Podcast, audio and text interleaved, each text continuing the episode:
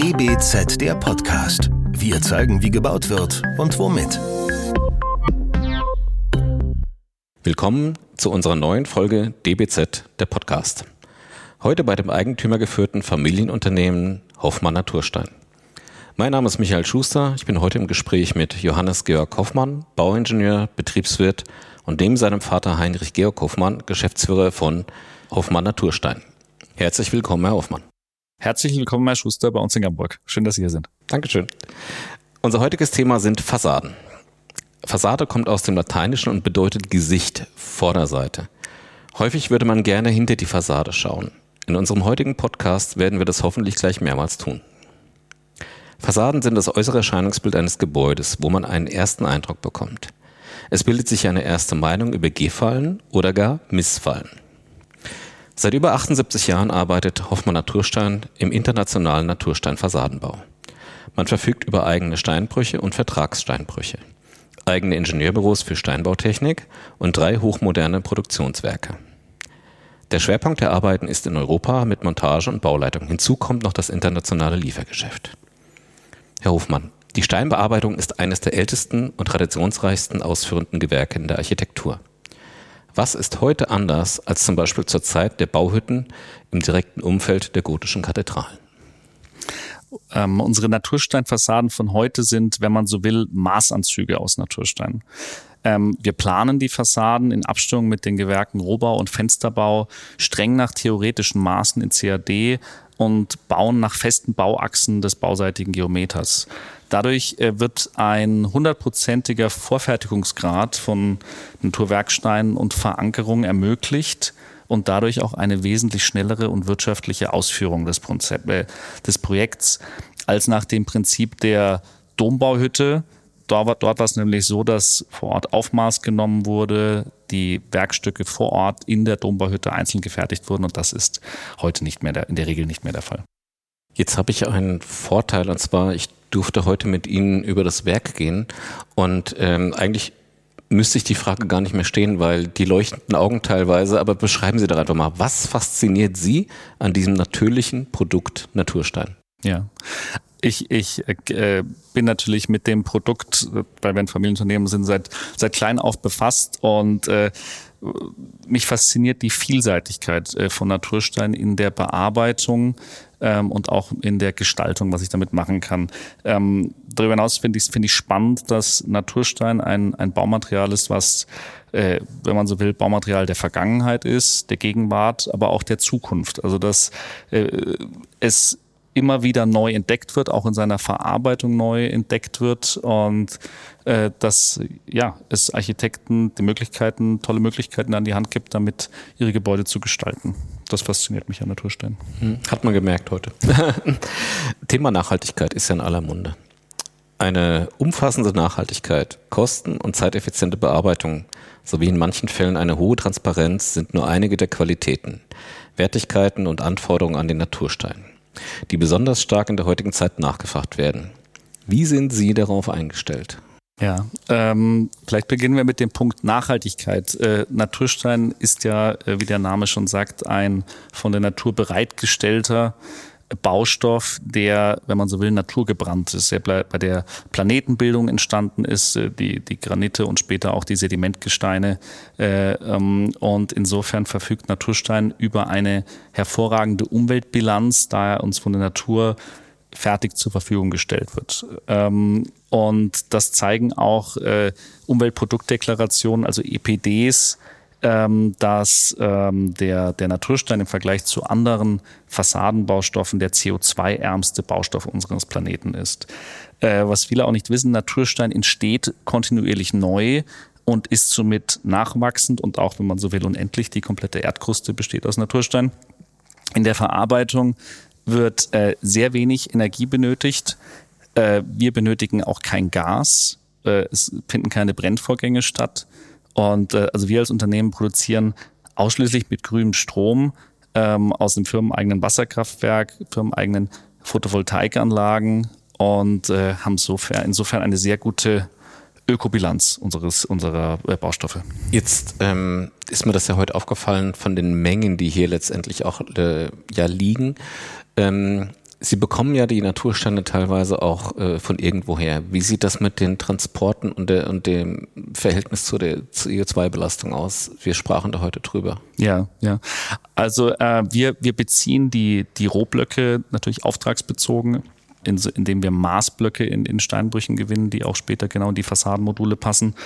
Und ich sag mal, ähm, was jetzt auch bei dieser Umweltproduktdeklaration rauskam, das ist ja ein, ein Zertifizierungsinstitut äh, MyClimate, die das gemacht haben. Die haben eben auch ähm, äh, festgestellt, dass der, der Schiffstransport gerade mal ein Vierzigstel ähm, CO2-Ausstoß hat im Vergleich zu einem Lkw-Transport. Und ich sag mal, gerade wenn, wenn jetzt Blöcke wie in dem Beispiel, was ich Ihnen heute gezeigt hatte, aus Nordamerika kommen, dann kommen die mehr, äh, mit dem Schiff vom Hafen in Nordamerika bis bis zu uns zum nächstgelegenen Hafen nur noch die letzten Kilometer kommen mit dem LKW. Insofern ist das auch, auch äh, nachhaltig.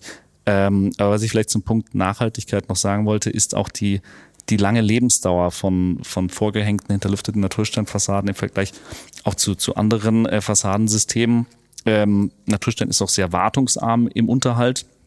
Und vor allem, das ist ja auch besonders wichtig, am End of Life des Gebäudes ist die vorgehängte, hinterlüftete Natursteinfassade zu 100 Prozent sortenrein in ihre Bestandteile wieder recycelbar. Also sprich in den Naturstein, die Edelstahlverankerung und die Dämmung. Also es ist auch ein wichtiger Punkt, dass wir hier keine Verbundbaustoffe verbauen, die am End of Life Sondermüll sind, sondern dass es sortenrein in den Kreislauf zurückgeführt werden kann. Das wäre tatsächlich auch meine nächste Frage gewesen, ob man sich im Bereich Naturstein mit dem Thema Recycling, Upcycling oder wie auch immer beschäftigt und wenn ja, in was für einer Art und Weise? Aber Absolut, also da gibt es viele Beispiele, dass aus alten Fassaden Bodenbelege wurden, dass, dass Fassaden abgenommen worden sind, weil die Fassade ähm, eine, eine höhere Dämmschicht bekommen hat und die Platten umgearbeitet und wieder an die Fassade gehangen worden. Also da ist, ähm, da ist viel, viel möglich ähm, und es ist vor allem eben äh, Sorten rein in den Kreislauf rückführbar. Ja. Vielleicht noch der zweite Punkt, den Sie angesprochen haben, ist auch die, die Wirtschaftlichkeit ähm, von Natursteinfassaden, der ähm, ich sag mal, gerade wenn man es jetzt mal mit anderen äh, Vorhangfassadenbaustoffen wie Klinker, Beton, Faserzement oder auch mit Ganzglasfassaden vergleicht, steht äh, auch die Wirtschaftlichkeit von Natursteinfassaden sehr gut da. Und ich sag mal, gerade wenn man es jetzt mal mit einem BDVS-System vergleicht, ist natürlich die Lebensdauer auch deutlich länger um den Faktor 4. Ähm, die, der dritte Punkt ist vielleicht noch, was Sie auch angesprochen haben, die Wertigkeit. Natürlich ist ähm, Naturstein auch, wie wir naturgegeben finden, ein sehr schöner und vielseitiger äh, Baustoff. Ähm, und äh, der ganze Planet bietet, bietet äh, sehr, sehr vielseitige Natursteinvorkommen an. Er ist äh, städtebaulich äh, vielseitig einsetzbar und auch wenn Sie durch Städte gehen, von, von Fassaden über Fußgängerzonen, Landschaftsarchitektur, äh, Platzgestaltungen, U-Bahn-Stationen, also finden sich im, im Städtebau oder im Bau sehr viele Einsatzmöglichkeiten für Naturstein. An Kreativität hat es Architekten im Umgang mit Naturstein selten gemangelt. Wie charakterisieren Sie das heutige Verhältnis von Architekten und den Einsatz von Naturstein? Also ich sage mal, wir, wir persönlich als Unternehmen erleben in den letzten Jahren eine eine wahre Renaissance äh, des Natursteins in der Architektur. Ähm, der Umgang mit diesem Baustoff ist, ist sehr innovativ. Ich sage mal, wenn ich jetzt mal, ob ich an Freiformen denke, wie, äh, wie zum Beispiel bei, bei unserem aktuellen Projekt, das wir kürzlich äh, fertigstellen durften, das American äh, Museum of Natural History in New York von der Architektin Jeannie Gang, äh, die wirklich individuell gestaltet sind oder die Projekte von Tektonik-Architekten von Manfred Wenzel in Frankfurt, ich sage nur die Mainzer Landstraße oder auch das neue Projekt äh, Taurus an der Bibergasse. Ähm, da sind sehr innovative Gestaltungsformen möglich. Aber auch, ich sag mal, Naturstein-Mauerwerksfassaden wie beim Nationalmuseum in Oslo, wo man wirklich Vorsatzschalen aufmauert, sind eine interessante Einsatzform von Naturstein. Aber genauso auch ähm, Projekt hatte ich Ihnen vorhin auch gezeigt, äh, die eine U-Bahn-Station in Berlin, ja. die Museumsinsel von Max Dudler, wo eben äh, äh, Naturstein sowohl am Boden als auch für die Wandgestaltung sehr schön in Szene gesetzt wurde. Ich habe nochmal eine Frage wegen, wir sind ja heute in der, ich nenne es mal Naturstein-Galerie, waren wir ja unterwegs. Ähm, und auf der Referenzseite von Hoffmann Naturstein kann man sehen, dass sehr häufig zum Beispiel Drosselfels Kalkstein, äh, oder der äh, Granit äh, Cousin und äh, auch St. Cousine. Louis, Cousine oder auch St. Louis zum Einsatz gekommen sind. Ja. Aber was sind denn jetzt eigentlich die, die besonderen m, Eigenschaften? Oder gibt es einen Stein, wo Sie denken, hm, verstehe ich gar nicht, ähm, bringt alles mit, was derzeit gefragt ist, aber den hat irgendwie noch keiner so richtig auf dem, auf dem Radar. Äh, gibt es da einen zukünftigen Trendstein, irgendwas, wo Sie sagen, total unterbewertet? Also ich meine, ich hatte es ja auch bei den äh, äh, vorhin gezeigt, es ist natürlich auch immer sehr äh, dem Entwurf des Architekten geschuldet, was, welcher Stein da passt. Es ist auch etwas der, sind gewisse Wellenbewegungen auch in der Architektur, dass zwischenzeitlich mal hellere Kalksteine gefragt waren, jetzt sind es wieder verstärkt Granite. Ähm, das, das ist wirklich dem Entwurf geschuldet und natürlich müssen die Steine, nicht jeder Naturstein auf der Welt ist auch für den Fassadenbau geeignet. Wir machen regelmäßig äh, bei, bei ähm, dem TÜV der Landesgewerbeanstalt äh, Prüfungen äh, für die technischen Werte des Steins, dass die auch eben witterungsbeständig und, und äh, von den technischen Werten so geeignet sind, dass sie verwendet werden können. Aber es gibt da ich würde sagen, es ist wirklich ähm, dem, dem Entwurf geschuldet, welcher Stein dort gewählt wird. Haben Sie einen Lieblingsstein oder einen Lieblingssteinbruch? Ja, also ich bin schon ein großer Fan von dem, von dem äh, Köseine-Granit, den man aktuell eben auch unter anderem in der U-Bahn-Station Museumsinsel bewundern kann. Es ist einer der wenigen blauen Granite auf der Welt und finde ich persönlich sehr schön. Wenn Sie zwei Ihrer aktuellen Projektbeispiele, wenn wir die jetzt nehmen, und zwar, wir, Sie hatten es schon angesprochen, die Fassade vom Sigilda Center des Naturhistorischen Museums in New York von Studio Gang und die des äh, Tectonic-Projektes Biebergasse und Börsenplatz in Frankfurt am Main, hatten Sie auch schon angesprochen, dann ähm, lassen Sie sich, lassen diese beiden Projekte sich eigentlich in irgendeiner Art und Weise vergleichen? Oder worin erkennen Sie Unterschiede beziehungsweise ja auch Gemeinsamkeiten? Also gemeinsam haben diese beiden herausragenden Projekte auf jeden Fall, dass ähm, die, die Architekten beide sehr visionäre wie anspruchsvolle ähm, Personen sind, die, also die, die Genie Gang und der Manfred Wenzel, die ihre Entwürfe, die für ihre Entwürfe bis ins Detail kämpfen und diese auch in die Realität umsetzen. Und ich sag mal, um sowas in der Perfektion und Detailgenauigkeit äh, durchzusetzen, braucht es eben professionelle Baupartner, die dann äh, diese, diese Ansprüche auch in der Planung und Fertigung äh, realisieren. Und ich sage mal, daher ist halt der Ansatz unseres Unternehmens auch, dass wir dem, dem Bauherrn und dem Architekten alles aus einer Hand anbieten. Also von der ähm, Planung, Fertigung, Montage, Bauleitung, äh, dass wir da als Partner äh, zur Verfügung stehen. Wie muss ich mir das jetzt vorstellen? Ähm, ich bin ein Architekt, ich nehme an einem Wettbewerb teil. Und ähm, Wann komme ich im Idealfall auf Sie zu? Vor dem Wettbewerb, sehr früh. Also wir, wir machen ähm, mit unseren Mitarbeitern eine, eine ähm, ich bin Bauingenieur, bei uns im Haus sind viele, viele äh, Mitarbeiter Bauingenieure, eine fachlich fundierte Ingenieurberatung der Architekten. Mhm. Also wir sind ich sag mal, auch ähm, in, in Deutschland, auch wenn wir internationale Büros beraten, sind wir in Deutschland schon auf dem Feld der Natursteinfassade führend, was das Know-how, aber auch die Normungsarbeit angeht. Also wie, wie, wie baue ich, wie baue ich schadensfrei? Und insofern kommen wir da sehr früh ins Spiel, dass wir von Architekturbüros kontaktiert werden über die Machbarkeit, auch die Geeignetheit des, des Steines, den sie sich vorstellen, dass wir Kostenschätzungen machen, aber auch Ingenieurlösungen für die Verankerung der Fassaden äh, ausarbeiten, dass wir Bemusterungen machen in Form von Handmustern oder auch, oder auch Musterfassaden, Steinbruchbesuche. Wir machen auch viele Inhouse-Seminare, ein Lunch-and-Learn-Format, was wir anbieten für die Architekturbüros und beraten auch immer mehr zu den Themen der, der Nachhaltigkeit, der, der EPDs, der Umweltproduktdeklaration, über energieeffiziente Gebäudehüllen. Also der, die Nachfrage ist da groß und, äh, und wir, wir stehen da gerne zur Verfügung. Mhm. Jetzt war ja gerade bei der Bibergasse, ähm, fand ich total spannend, die, die Fertigungsweise, die, die Herangehensweise letztendlich, dass die Fassade so wurde, wie sie wurde.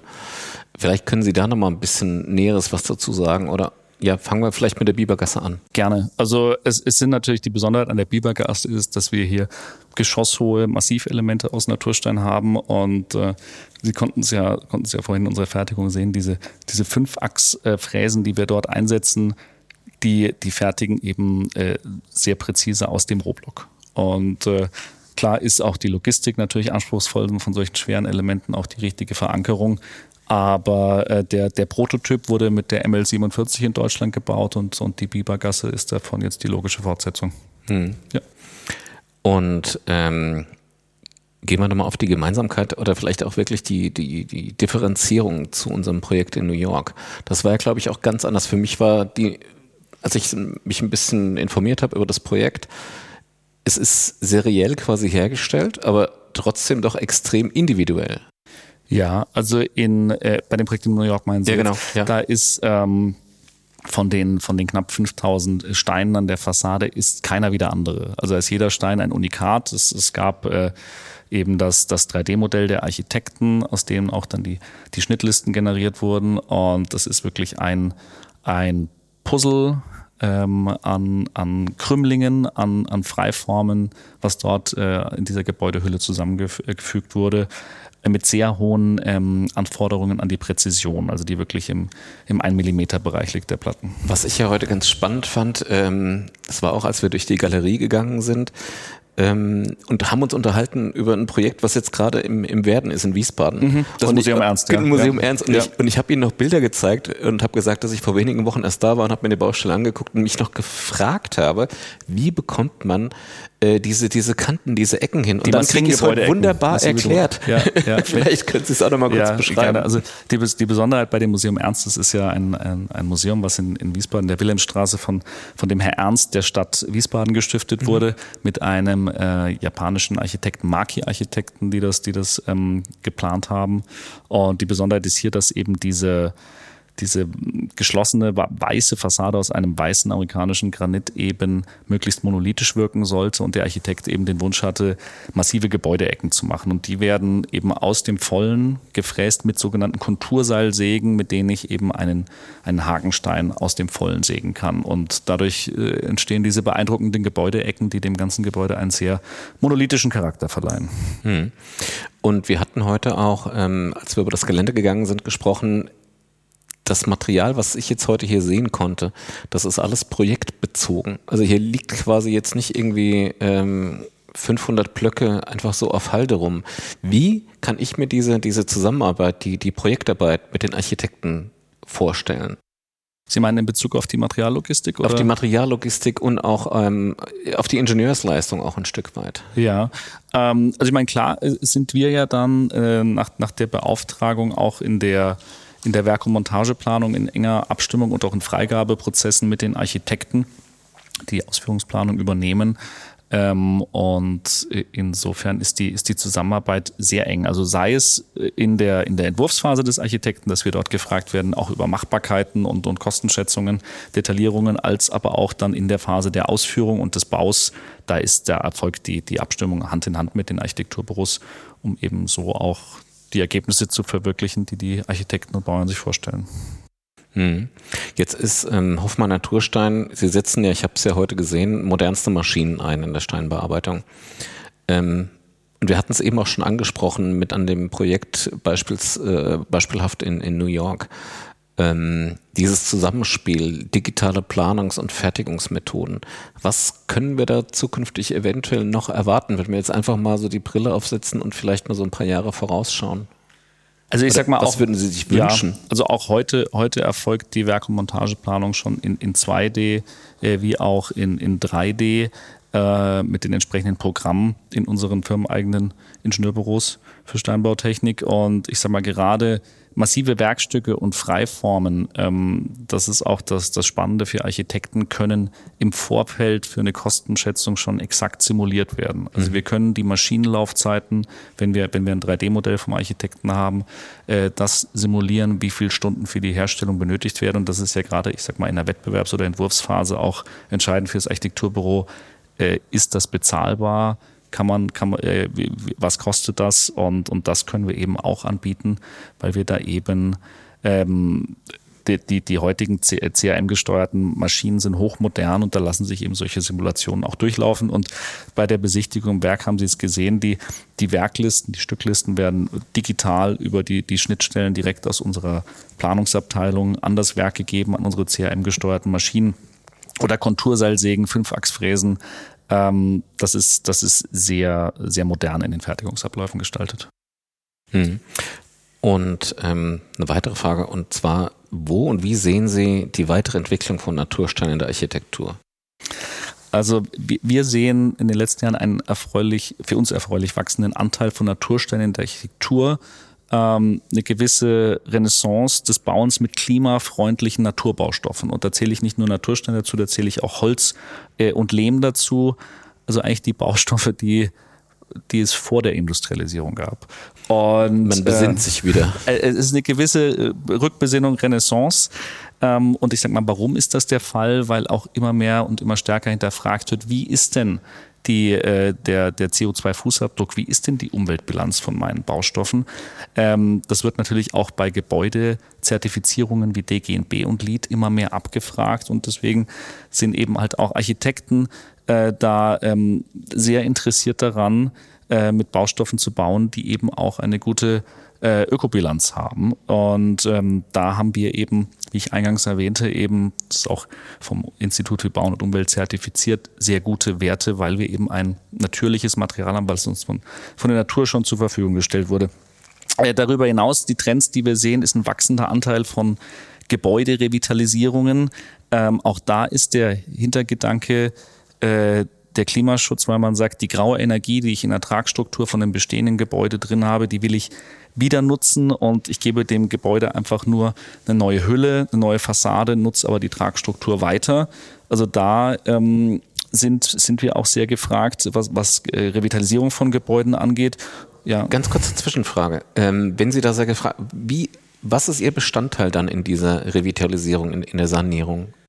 Äh, in Zusammenarbeit mit dem, mit dem Metall, mit dem Fensterbauer, dem Gebäude eine neue Hülle zu verleihen, die eben auch energetisch optimiert ist. Weil die Bestandsbauten, gerade aus, viele Bauten aus den 80er Jahren stehen jetzt halt oder 90er Jahren stehen jetzt halt zur Sanierung an, die hatten natürlich noch ganz andere Dämmstärken. Und ich sag mal, müssen ja auch schauen, neben dem positiven CO2-Fußabdruck geht es natürlich auch darum, möglichst wenig Energie in der Nutzung des Gebäudes zu verbauen, äh, zu verbrauchen.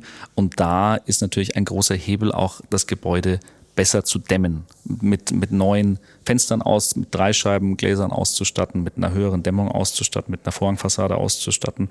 Das ist ein ganz großer Hebel, um eben auch den Heizbedarf von Gebäuden oder auch den Kühlbedarf im Sommer zu senken.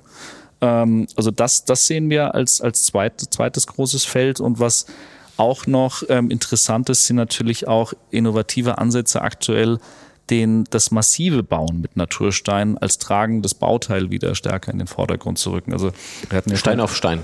Hatten ja vorhin drüber gesprochen, bevor es den Stahlbeton und die Stahlträger gab, wurde ja mit Naturstein massiv gebaut. Und äh, diese tragende Rolle wurde halt dem Naturstein durch den Beton genommen. Und ähm, insofern ist es halt interessant, dass jetzt äh, vermehrt auch ähm, äh, Bauingenieur-Lehrstuhle wieder mit uns in Kontakt treten und sagen, sollten wir da nicht mal wieder mehr in der Richtung denken, weil halt der Naturstein so eine gute Ökobilanz hat, dass man auch mal wieder mehr mit Naturstein massiv baut. Und äh, spannende Beispiele in Frankreich gibt es dafür schon. Und da sind wir aktuell gerade dran. Ansonsten sind das die großen Themen der nächsten Jahre, glaube ich, dass man eben äh, schaut, wie kriegen wir, weil ich sag mal 40 bis 50 Prozent des globalen CO2-Ausstoßes sind halt leider durch den Bau und Betrieb von Gebäuden. Wie kommen wir da runter? Wie können wir da äh, einen Beitrag leisten als, als, als Baufirmen, aber auch als Architekten, äh, da ähm, den CO2-Fußabdruck ähm, deutlich zu reduzieren. Wir hatten ganz am Anfang die Frage, wie sich das verändert hat äh, von heute, beziehungsweise von dem Dombaumeister letztendlich auf, auf heute. Und ähm, jetzt greife ich das nochmal auf, was ich so in der Fertigung gesehen habe. Das Berufsbild eines Steinmetzes hat sich doch, glaube ich, auch komplett gewandelt, oder?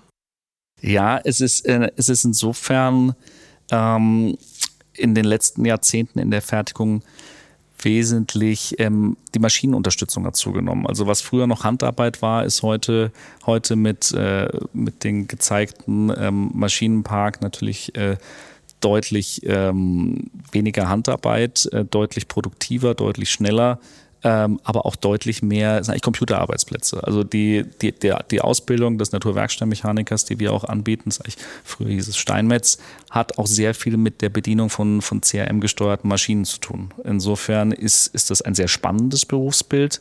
Ähm, es ist natürlich so, dass in der Ausbildung genauso noch die handwerklichen Fähigkeiten eines Steinmetzes gelernt werden, weil, wie ich Ihnen vorhin gezeigt hatte, den, den letzten, äh, die, die, die, die letzten zehn Prozent auch eines Massivwerkstücks. Quasi der letzte Schliff. Der, genau, das, äh, das äh, bleibt und das ist auch gut so weiterlich die handwerkliche Tätigkeit eines Steinmetzen, eines Bildhauers, eines Naturwerkstattmechanikers. Aber der, das Berufsbild an sich ist aufgrund der maschinellen, des maschinellen Fortschritts ähm, sehr stark auch äh, von Computerarbeitsplätzen getrieben.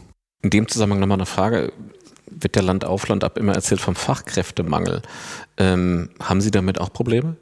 Ich sag mal, wir, wir bilden selber aus. Ähm, wir, wir haben, äh, wir sind Familienunternehmen hier in der Region verwurzelt, haben Mitarbeiter, die schon, also oder Familien, die in der dritten Generation schon bei uns arbeiten. Ähm, aber natürlich sind wir bemüht, da auch gute Fachkräfte äh, nach, nachzuziehen, weil äh, das, ist, das ist entscheidend. Das ist entscheidend, um erfolgreich zu sein, dass man gute Mitarbeiter hat. Herr Hofmann, dann vielen, vielen Dank, dass ich heute hier sein durfte. Viele Eindrücke durfte ich gewinnen. Und ähm, ja, wir haben ja gesagt, ich komme dann in 20 Jahren nochmal vorbei und dann gucken wir, wie das hier alles geworden ist. Gerne auch, gerne auch früher, Herr Schuster. Nein, hat, hat Spaß gemacht, hat, hat mich gefreut, Sie, Sie kennenzulernen und äh, vielen Dank für das Gespräch. Ja, danke auch von meiner Seite. Das war der DBZ-Podcast. Die DBZ berichtet für und mit Architekten und Architektinnen und Bauingenieurinnen und Bauingenieuren praxisnah und nutzt dafür vielfältige Medienkanäle wie den Podcast. Entwickelt wird der Podcast von der gesamten DBZ-Redaktion. Wenn ihr unsere Arbeit unterstützen möchtet, könnt ihr das am besten, indem ihr unser DBZ-Magazin abonniert und unserem Podcast 5 Sterne verleiht. Der DBZ-Podcast wird von unserem Tonmeister Lynn Meisenberg abgemischt. Mehr Informationen gibt es auf dbz.de.